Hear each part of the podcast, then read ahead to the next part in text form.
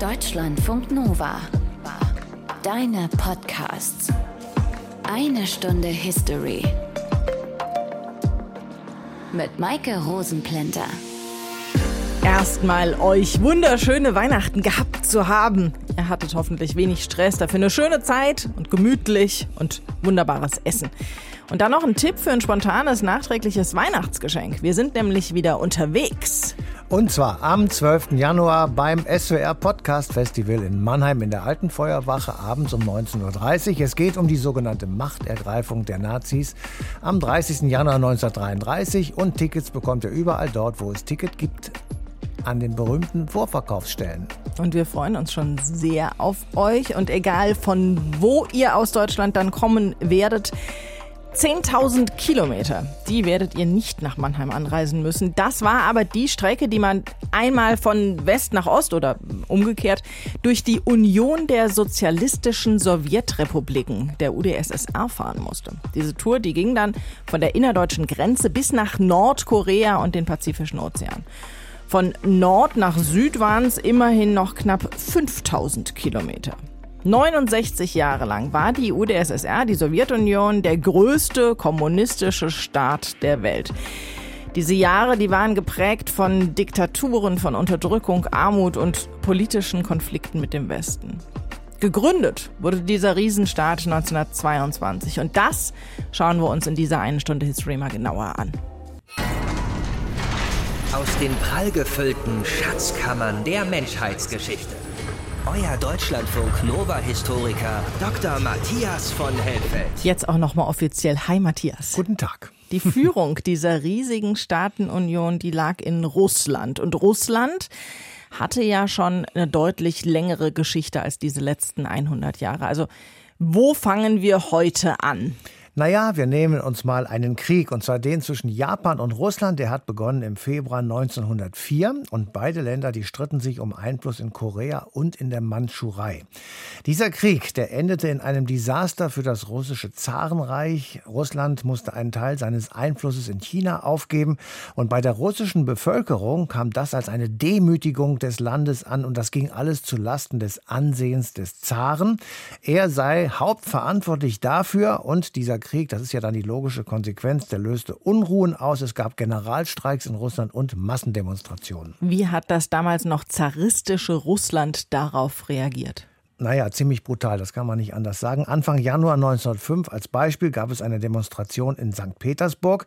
Geplant war die Übergabe eines Manifestes von Demonstranten und darin ihre Forderungen, als da wären menschenwürdige Arbeitsbedingungen, eine Agrarreform, ein Ende der Zensur und Religionsfreiheit und ganz wichtig eine Volksvertretung, die es bis dahin im zaristischen Russland nicht gab. Also gab es eine Demo als Sternmarsch organisiert zum Regierungssitz des Zaren in St. Petersburg. Soldaten Soldaten aber verhinderten die Übergabe der Forderungen an Nikolaus II. und eröffneten ohne irgendeinen ersichtlichen Grund das Feuer rund um den Winterpalast und über die Zahl der Opfer gibt es unterschiedliche Angaben. Realistisch sind wohl bis zu 400. Dieser Zar Nikolaus II., wie hat der darauf reagiert?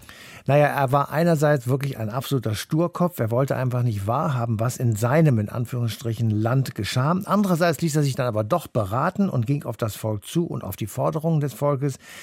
Jedenfalls nach außen hin. Er veröffentlichte am 30. Oktober 1905 das sogenannte Oktober-Manifest. Darin wurde zugesichert ein Zweikammersystem mit Duma und Staatsrat, allgemeines Wahlrecht für Männer. Es wurden die Grundrechte eingeräumt, Gewissens-, Meinungs-, Versammlungs- und Vereinsfreiheit. Und gleichzeitig, man achte auf die Feinheiten, wurde das Verbot von ukrainischsprachiger Literatur hm. aufgehoben. Hat dieses Manifest denn dann irgendwas an den Machtverhältnissen in Russland geändert? Also de facto, das muss man sagen, nein. Der Zar hat den größten Teil der Macht bei sich behalten. Er löste mehrfach die Duma anschließend auf und verordnete einfach mal so Neuwahlen. Und seine Befürworter, die nannten sich Oktobristen. Und sie wollten eine konstitutionelle Monarchie, aber sie waren sehr konservativ und hatten Unterstützung durch den Adel. Und die Gegner, die versammelten sich bei einem Flügel der Sozialdemokratischen Arbeiterpartei Russlands, nämlich die Bolschewiki. Und deren Ziel war der Sturz des Zarenreichs und die Errichtung einer Diktatur des Proletariats. Aber das dauerte ja dann noch bis 1917. Genau, der erste Umsturzversuch, das war 1905, der war gescheitert. Der zweite war dann erfolgreich. Während des Ersten Weltkriegs gab es die sogenannte Oktoberrevolution von 1917. Die Bolschewiki eroberten die Macht. Die Zarenfamilie wurde brutalst ermordet. Arbeiter- und Bauernräte bekamen die Entscheidungsvollmacht. Es gab einen Separatfrieden mit dem Deutschen Reich. Polen, das Großfürstentum Finnland und die baltischen Staaten erklärten daraufhin ihre Unabhängigkeit. Belarus, Ukraine und einige andere Gebiete lösten sich ebenfalls von Russland ab. Und das Problem ist heute wieder im Mittelpunkt, denn es gab eine lange und oft erzwungene gemeinsame Geschichte. Und das hängt eben immer noch in den Köpfen und Seelen vieler Menschen. Und wie es dann doch dazu kam, dass diese für 69 Jahre existierende Supermacht gegründet wurde, das erzählt uns unsere Deutschlandfunk Nova Autorin Nadine Kreuzhalle.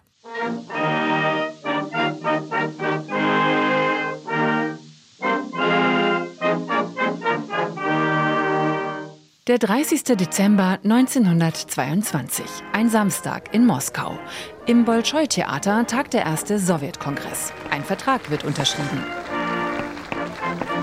Die Ukraine, Weißrussland, Transkaukasien, also Aserbaidschan, Armenien und Georgien und Russland schließen sich damit zur Union der sozialistischen Sowjetrepubliken, kurz UdSSR, zusammen. Die Sowjetunion ist geboren.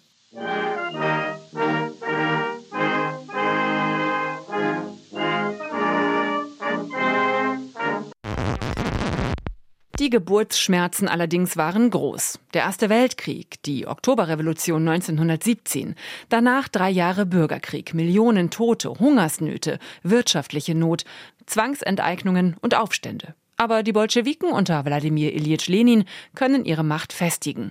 Ihr Ideal? Alle Macht den Sowjets. Lenin 1919 in einer Rede. Zum ersten Mal in der Welt ist die Staatsmacht bei uns in Russland so organisiert, dass nur die Arbeiter, nur die werktätigen Bauern unter Ausschluss der Ausbeuter Massenorganisationen bilden, die Sowjets. Und diesen Sowjets ist die gesamte Staatsmacht übertragen. Wir wissen sehr gut, dass es bei der Organisation der Sowjetmacht bei uns noch viele Mängel gibt. Die Sowjetmacht ist kein wundertätiger Talisman. Dafür gibt sie aber die Möglichkeit, zum Sozialismus überzugehen. In Wirklichkeit errichten die Bolschewiken eine Diktatur, auch unter Mithilfe der Tschecher, der Geheimpolizei. Geistliche, Adlige, Großbauern oder schlicht Andersdenkende fallen dem roten Terror zum Opfer, als Konterrevolutionäre, als vermeintliche Ausbeuter und Aufständige. Im Mai 1922 schickt Lenin den Rohentwurf für einen Paragraphen an Kurski, den Volkskommissar für Justiz. Es geht darum, die Todesstrafe für politische Straftaten wie Vaterlandsverrat gesetzlich zu verankern. Genosse Kurski, das Gericht soll den Terror nicht beseitigen. Das zu versprechen wäre Selbstbetrug oder Betrug, sondern ihn prinzipiell klar, ohne Falsch und ohne Schminke begründen und gesetzlich verankern. Die Formulierung muss so weit gefasst wie möglich sein, denn nur das revolutionäre Rechtsbewusstsein und das revolutionäre Gewissen legen die Bedingungen fest für die mehr oder minder breite Anwendung in der Praxis. Lenin legt den Grundstein für den Terror, den Stalin später zum System macht. Am 30. Dezember 1922 leitet Josef Stalin den Gründungskongress der UdSSR. Lenin liegt mit einem Schlaganfall im Bett.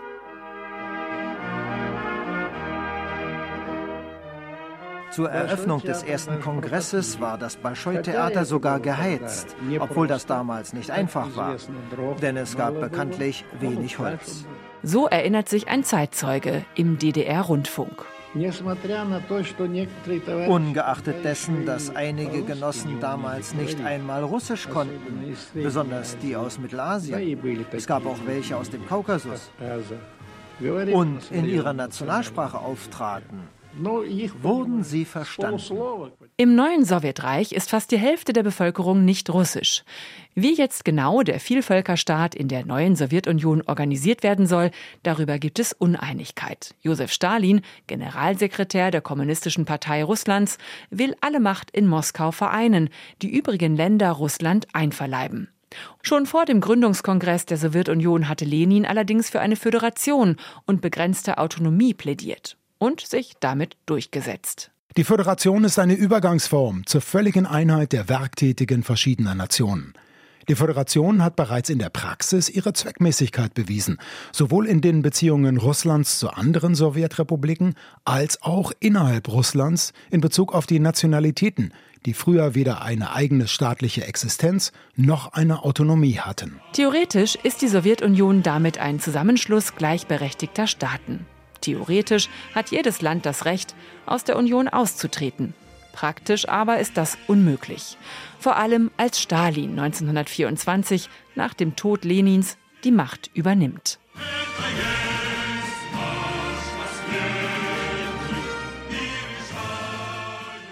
Nadine Kreuzhaler war das. Und diese Anfangszeit der UdSSR, die beschäftigt uns auch noch ein bisschen länger mit Manfred Hildermeier. Er kann uns noch mehr dazu erzählen. Er war lange Professor an der Uni in Göttingen und ist Osteuropa-Experte. Hallo. Guten Tag. Warum wurde die UdSSR überhaupt gegründet? Kurz gesagt, weil der Bürgerkrieg, der dem Oktoberumsturz gefolgt war, zu Ende gegangen war weil die Rote Armee eigentlich die Grenzen des alten zarischen Reiches wiederhergestellt hatte, weil es in diesen Grenzen sehr viele nicht-slawische, nicht-russische Nationalitäten gab und man sich nun überlegen musste, welche Struktur man dem neuen Staat geben sollte. Mhm. Dabei trat ein großes Problem auf. Die Oktoberrevolution gilt ja normalerweise als äh, soziale Revolution, das war sie auch. Aber in der gesamten Situation spielte die nationale Frage eine sehr große Rolle. Es hatten sich nationale Unabhängigkeitsbewegungen gebildet und die mussten in diesen Staat äh, eingebunden werden, beziehungsweise es musste eine Lösung gefunden werden zwischen den Unabhängigkeitsbestrebungen, denen die Bolschewiki grundsätzlich zugestimmt hatten und deren Dynamik sie auch für sich genutzt hatten, und äh, dem Wunsch, äh, letztlich doch einen zentral gesteuerten Staat zu schaffen. Wer waren die Gründungsmitglieder und warum wollten die die UdSSR gründen? Die Gründungsmitglieder waren weißrussische Sowjetrepublik, wie sie sich schon nannten, die Ukraine, der Kernstaat natürlich, die russische sozialistische Republik äh, und eine Föderation von kaukasischen Republiken Georgien, Armenien und Aserbaidschan. Ob diese Republiken sozusagen diesen Staat äh, gründen wollten, sei dahingestellt. Äh, sie waren längst erobert worden und in, fest in bolschewistischer Hand. Dort hatte die Rote Armee das Sagen und das ist letztlich der ausschlaggebende Faktor geworden. So begann dieser Staat im Innern gingen allerlei Verhandlungen voraus und unterschiedliche Gruppen machten sich dort äh, bemerkbar. Es ging, wie gesagt, um die Frage zwischen einer Abwägung zwischen äh, einer relativen Selbstverwaltung und Unabhängigkeit und äh, eben zentralen Vorgaben für die meisten politischen Bereiche, letztlich äh, für beinahe alle. Und Unstrittig war dabei immer das Außenpolitik, Wirtschaftspolitik, äh, auch die Armee äh, Sache des Gesamtstaates sein sollten unter der Zentralregierung in Moskau. Aber wie sich die Kompetenzen genau verteilten, das musste eben geregelt werden. Und wie wurde diese Gründung der UdSSR im Ausland aufgenommen? Soweit mir bekannt gab es keinen größeren Unterschied zwischen dem vorherigen Zustand und dem Zustand nach dem 31. Januar 1924, als die UdSSR formal begründet wurde nach der Ratifizierung der Verfassung und so weiter, wie sie seit Ende 1922 auf den Weg gebracht worden war. Die Verträge, die zum Teil ja größtes Aufsehen erregt hatten, international, wie der berühmt-berüchtigte Vertrag mit Deutschland von Rapallo vom April 1922, oder auch Handelsverträge, etwa mit Großbritannien, die waren ja noch mit dem Kernstaat der russischen sozialistischen Sowjetrepublik geschlossen worden. Der neue Staat galt international als Erweiterung des alten, nicht als etwas Neues. Diesen Vertrag von Rapallo, den hatten wir ja auch mal in einer einen Stunde History.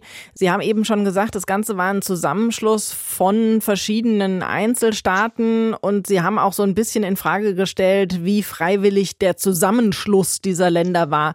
Wie eigenständig waren Sie denn dann als Teil der UdSSR? Also in den 1920er Jahren galt äh, eine Politik, die man als äh, Verwurzelung bezeichnete die hatte tatsächlich zur Folge, dass es eine begrenzte Autonomie innerhalb der äh, Republiken gab. In den Republiken erschienen Zeitungen in den Landessprachen. Die Politiker kamen überwiegend auf den unteren Ebenen in jedem Fall aus den jeweiligen Regionen. Dabei muss man aber wissen, dass die zentralen Entscheidungen natürlich in, in Moskau fielen und das hatte damit zu tun, dass im Grunde eine Partei, die einzige, die übrig geblieben war, die kommunistische, alle Schlüsselpositionen im Staat, in der Gesellschaft, in der Wirtschaft, selbst im Kulturwesen besetzte und äh, hier natürlich eine Art von zentraler Orientierung stattfinden konnte.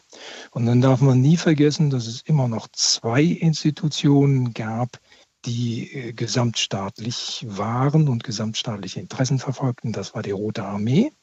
Die Armee bestand immer nur auf dem, der Ebene des Gesamtstaates und das war die Institution, die wohl mehr bewirkt hat, als es nach außen schien, nämlich der Geheimdienst.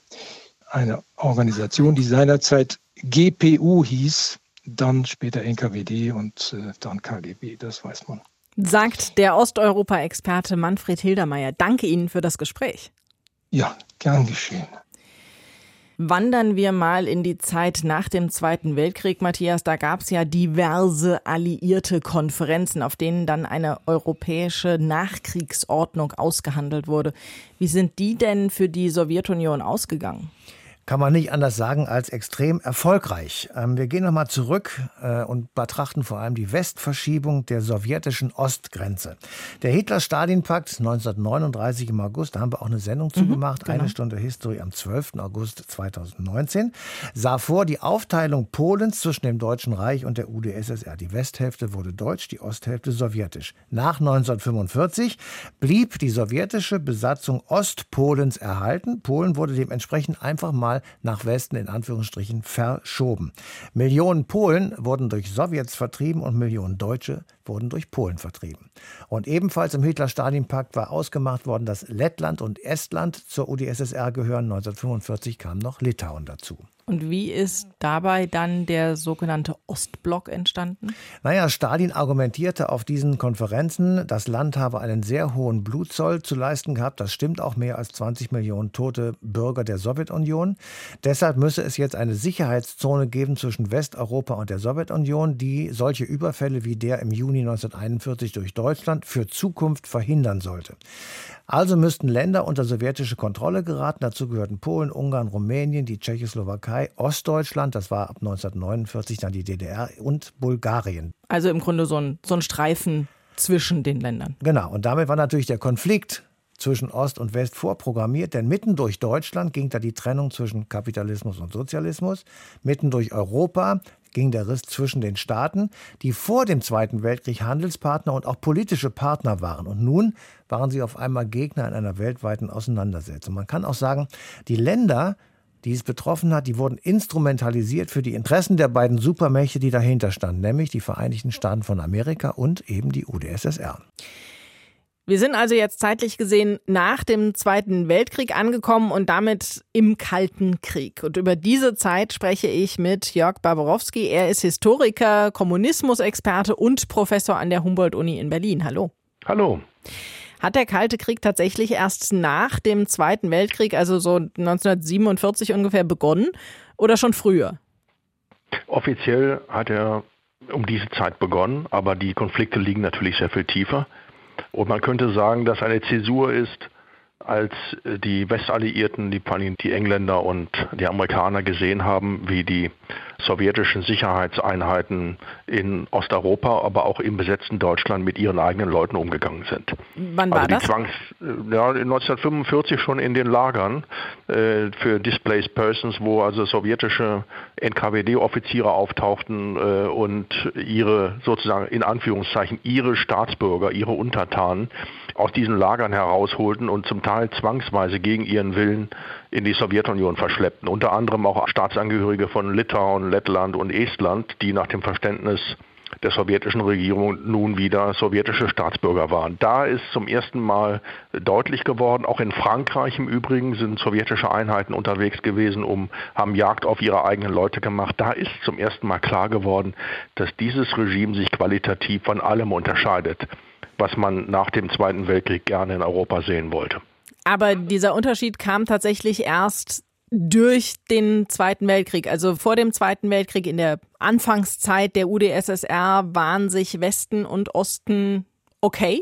Das kann man so nicht sagen. Nein, natürlich, da haben Sie natürlich recht. Das ist eine Vernunftheirat gewesen, äh, dieses Bündnis gegen Hitler, weil es darum ging, Hitler und sein Regime zu stürzen. Aber natürlich haben die Amerikaner in den 20er Jahren, auch Anfang der 30er Jahre, mit Entsetzen auf die Kollektivierung der Landwirtschaft, auf die Deportation der Kulaken und so weiter geschaut äh, und haben auch deshalb erst 1933 diplomatische Beziehungen zur Sowjetunion aufgenommen. In den USA ist das sehr kritisch begleitet worden, was in der Sowjetunion geschah. Und das Gleiche gilt im Grunde auch für England. Und 1941 hat man Kompromisse schließen müssen. Man hat sozusagen mit dem Teufel einlassen müssen, äh, obwohl man das nicht wollte. Das heißt, im Grunde beruht der Kalte Krieg auf der Ablehnung der USA und Großbritanniens vom Kommunismus. Ja, natürlich. Es gab ja nach dem Ersten Weltkrieg und nach dem Bürgerkrieg in den USA schon den Red Scare, also die Jagd auf äh, Kommunisten, die Furcht davor, dass die USA von ihnen äh, ausgehöhlt werden und destabilisiert werden durch Kommunisten. Und das ist dann nach 45 noch einmal verstärkt worden. Es gab in den USA diese Tradition der Kommunistenfurcht, die kurz durch den Zweiten Weltkrieg verdeckt und überdeckt wurde und dann wieder aufflammte nach dem Zweiten Weltkrieg. Was wollte die Sowjetunion dann im Kalten Krieg erreichen? Die Sowjetunion wollte, glaube ich, nichts weiter erreichen, als ihren Einflussbereich in Osteuropa zu halten, sozusagen den Vorhof des Imperiums abzusichern, weil in der Sowjetunion die irrige Vorstellung herrschte, dass die Sowjetunion umzingelt von Feinden sei und deshalb im Inneren für Ordnung und Stabilität sorgen müsse. Im Grunde geht der Kalte Krieg zurück auf diese merkwürdige sowjetische äh, Bunkermentalität, die man ja bis heute in Russland sehen kann. Äh, die Vorstellung, dass Russland von Feinden umzingelt ist und daran arbeitet, Russland von innen auszuhöhlen. Und äh, der Besitz oder die Eroberung und die Beherrschung der ostmitteleuropäischen Staaten war faktisch das Pfand, das die sowjetische Führung in der Hand hatte, um den Westen von Aggressionen in Anführungsstrichen abzuhalten. Es ist ja manches Mal ziemlich brenzlig geworden in diesem Kalten Krieg, wo die Raketen schon aufeinander gerichtet waren und die Hand sozusagen über dem Knopf schwebte. Wie weit wäre die sowjetische Führung gegangen im Kalten Krieg gegen den Westen? Die sowjetische Führung wäre nicht weit gegangen. Das Interessante ist ja, dass wir uns immer die Sowjetunion als einen mächtigen Monolithen vorgestellt haben. Und wir sehen ja jetzt am Beispiel Russlands, dass das alles ganz falsch ist. Äh, vor allem aber kann man ja an der Kuba-Krise sehr deutlich erkennen, dass die sowjetische Führung diejenige war, die den Rückzieher machte. Äh, mit anderen Worten, Khrushchev und auch seine Nachfolger waren sich durchaus im Klaren, wie schwach die Sowjetunion war. Äh, deshalb musste sie auf Atomwaffen zurückgreifen, um ihr Drohpotenzial zu erhöhen. Aber im Grunde ist den sowjetischen Führern immer klar gewesen, dass sie eine Auseinandersetzung mit dem westlichen Militärblock, dass sie da nicht bestehen würden. Äh, das haben die sehr realistisch eingeschätzt. Was ich vielleicht noch hinzufügen kann, was ja irgendwie tragisch ist, dass aufgrund des Kalten Krieges eigentlich im Westen wiederum niemand gesehen hat, dass sich die Sowjetunion nach Stalins Tod eher von innen liberalisierte dass sich die Verhältnisse änderten, dass der Terror verschwand. All das gehört ja zu den großen Missverständnissen. Wenn Sie die Memoiren von Adenauer lesen, äh, dann sind Sie überrascht, dass er überhaupt nicht wahrgenommen hat, dass sich nach 1953 auch die Sowjetunion von innen veränderte. Ein Wandel dieser Politik gab es dann unter der SPD-FDP-Regierung ab etwa 1969. Da galt dann der Wandel durch Annäherung. Hat das tatsächlich dann auch eine Annäherung gebracht? Ja, ich glaube, dass das ganz falsch ist, jetzt aus der Perspektive, die wir jetzt einnehmen, die äh, Ostpolitik von Willy Brandt in ein schlechtes Licht zu rücken.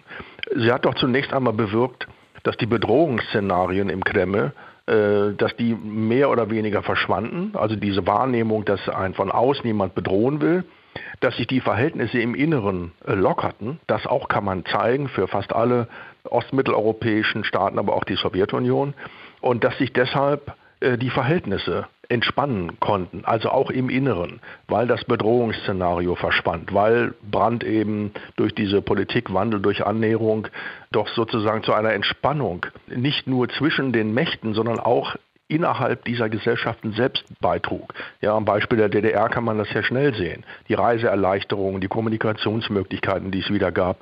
Solange Menschen miteinander im Gespräch sind, und solange man sich über Konflikte unterhalten kann und austauschen kann, ist es immer noch besser, als wenn man sich mit Verschwörungstheorien unversöhnlich gegenübersteht. Und das ist die große Leistung dieser Ostpolitik von Willy Brandt gewesen, ja, vor deren Trümmern wir jetzt leider stehen.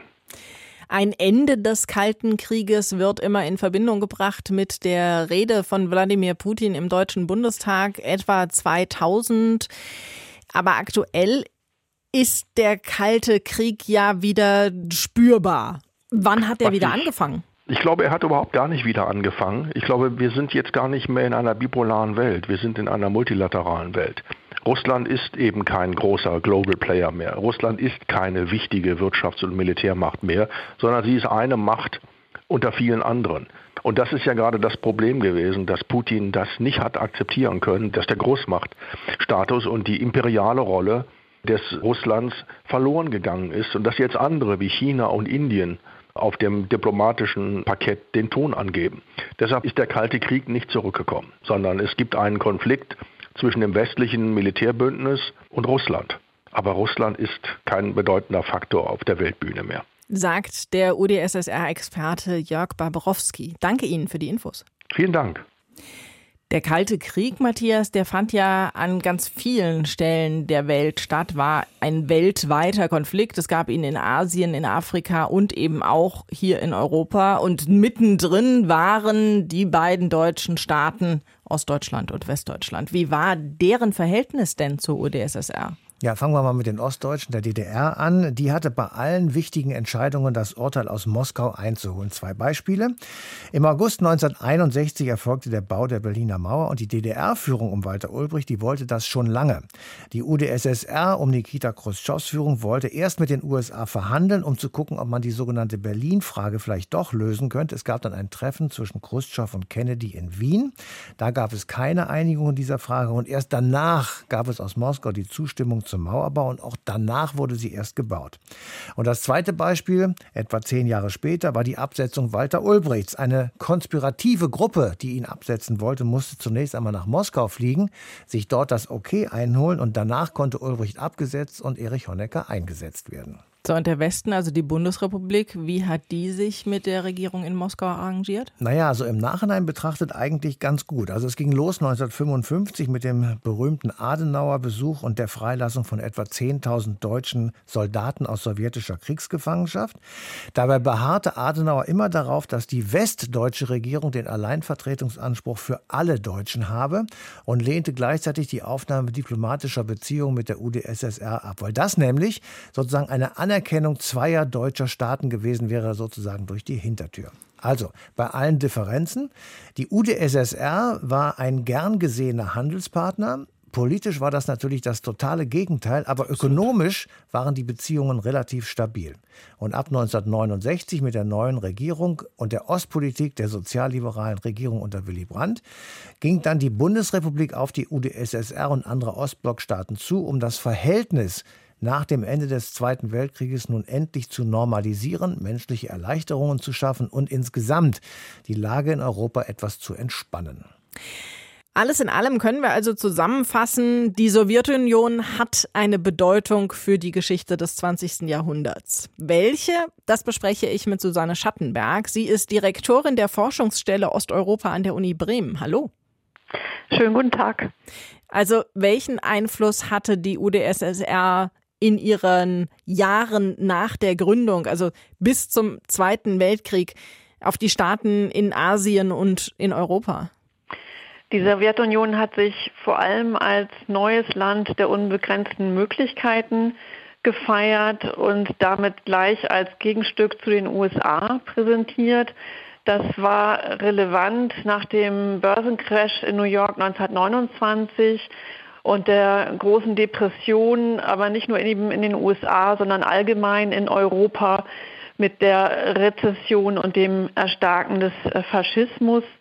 Das heißt, es gab eine große Anziehungskraft für viele Menschen, die ihre Arbeit verloren hatten, Arbeiter, Ingenieure, aber eben auch für Intellektuelle, die durchaus ein ganz anderes System dort erkannten, das sie sehr positiv als neue Utopie beschrieben.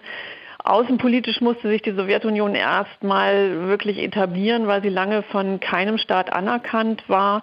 In den 20er Jahren zumindest, in den 30er Jahren war sie dann bereits ein, ein wichtiges Bollwerk gegen Faschismus, Nationalsozialismus in Europa und auf der anderen Seite in Asien gegen das sehr aggressive militaristische Japan.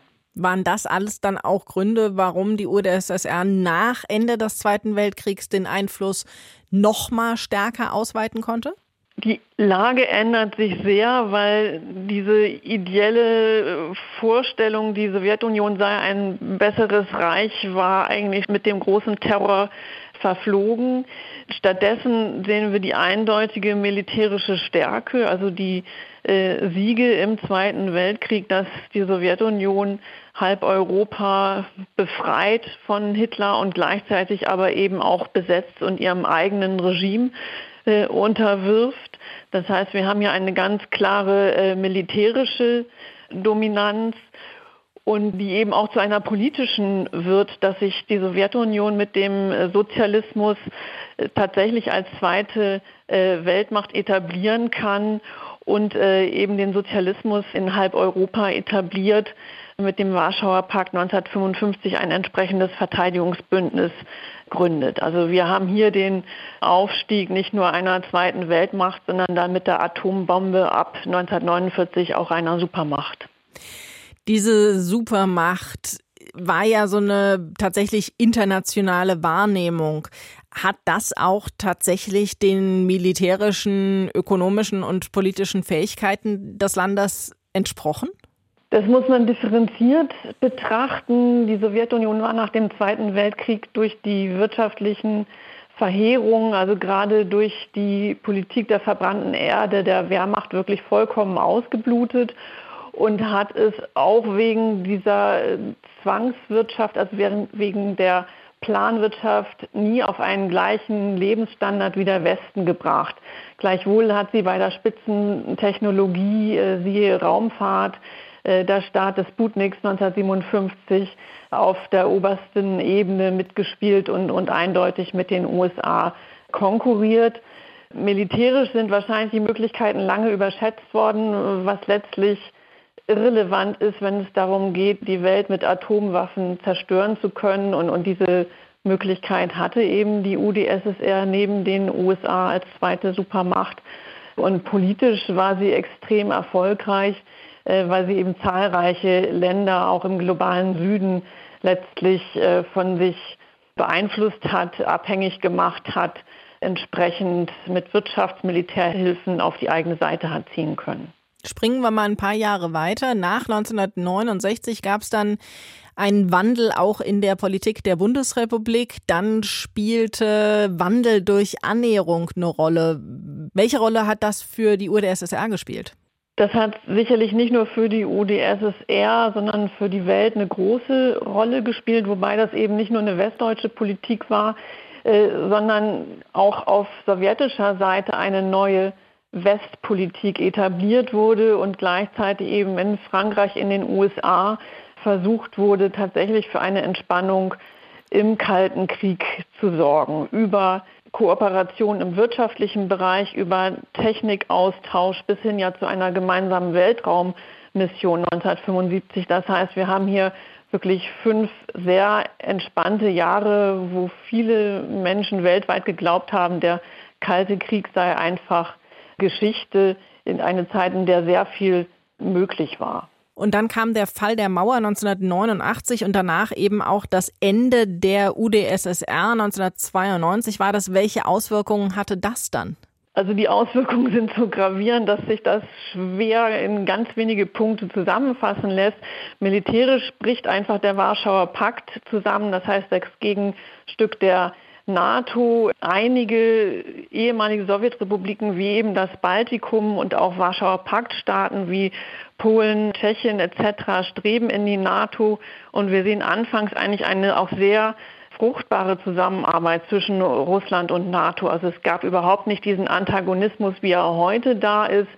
Weltpolitisch ist unglaublich viel möglich geworden, weil sich eben die beiden Lager nicht mehr gegenseitig blockiert haben. Das heißt, die Konferenz für Sicherheit und Zusammenarbeit in Europa, die 1975 geschaffen wurde und eigentlich danach ein Papiertiger war, konnte erstmals tatsächlich aktiv werden, Frieden stiften, Friedensmissionen auf den Weg bringen. Das Gleiche gilt für die UNO.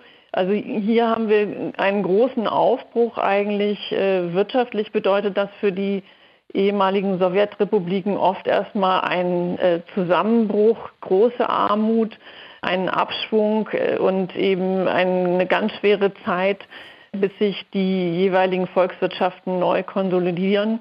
Und sprachlich, historisch, kulturell ist das natürlich auch ein großer Umbruch für all diese Länder gewesen. Russisch hat seine Rolle als Lingua Franca verloren, oft ohne dass es gleich durch Englisch ersetzt werden konnte. Und die Nationen mussten erstmal sich selbst neu in Abgrenzung von Russland definieren, was auch schwierige, teils bis heute andauernde Prozesse sind. Susanne Schattenberg ist die Direktorin der Forschungsstelle Osteuropa an der Uni Bremen. Danke Ihnen für die Information. Sehr gerne. Jetzt haben wir uns in dieser Sendung ja mit der untergegangenen Sowjetunion beschäftigt, Matthias. Zum Schluss der Sendung haben wir jetzt wieder den Blick ins Heute und da läuft ein blutiger Krieg zwischen zwei der ehemaligen Unionsstaaten, nämlich der russische Angriffskrieg auf die Ukraine. Will Wladimir Putin die Sowjetunion von früher irgendwie zurückhaben? Also in seinen Kopf kann ich natürlich nicht gucken. Klar. Aber er sagt, dass er das nicht will.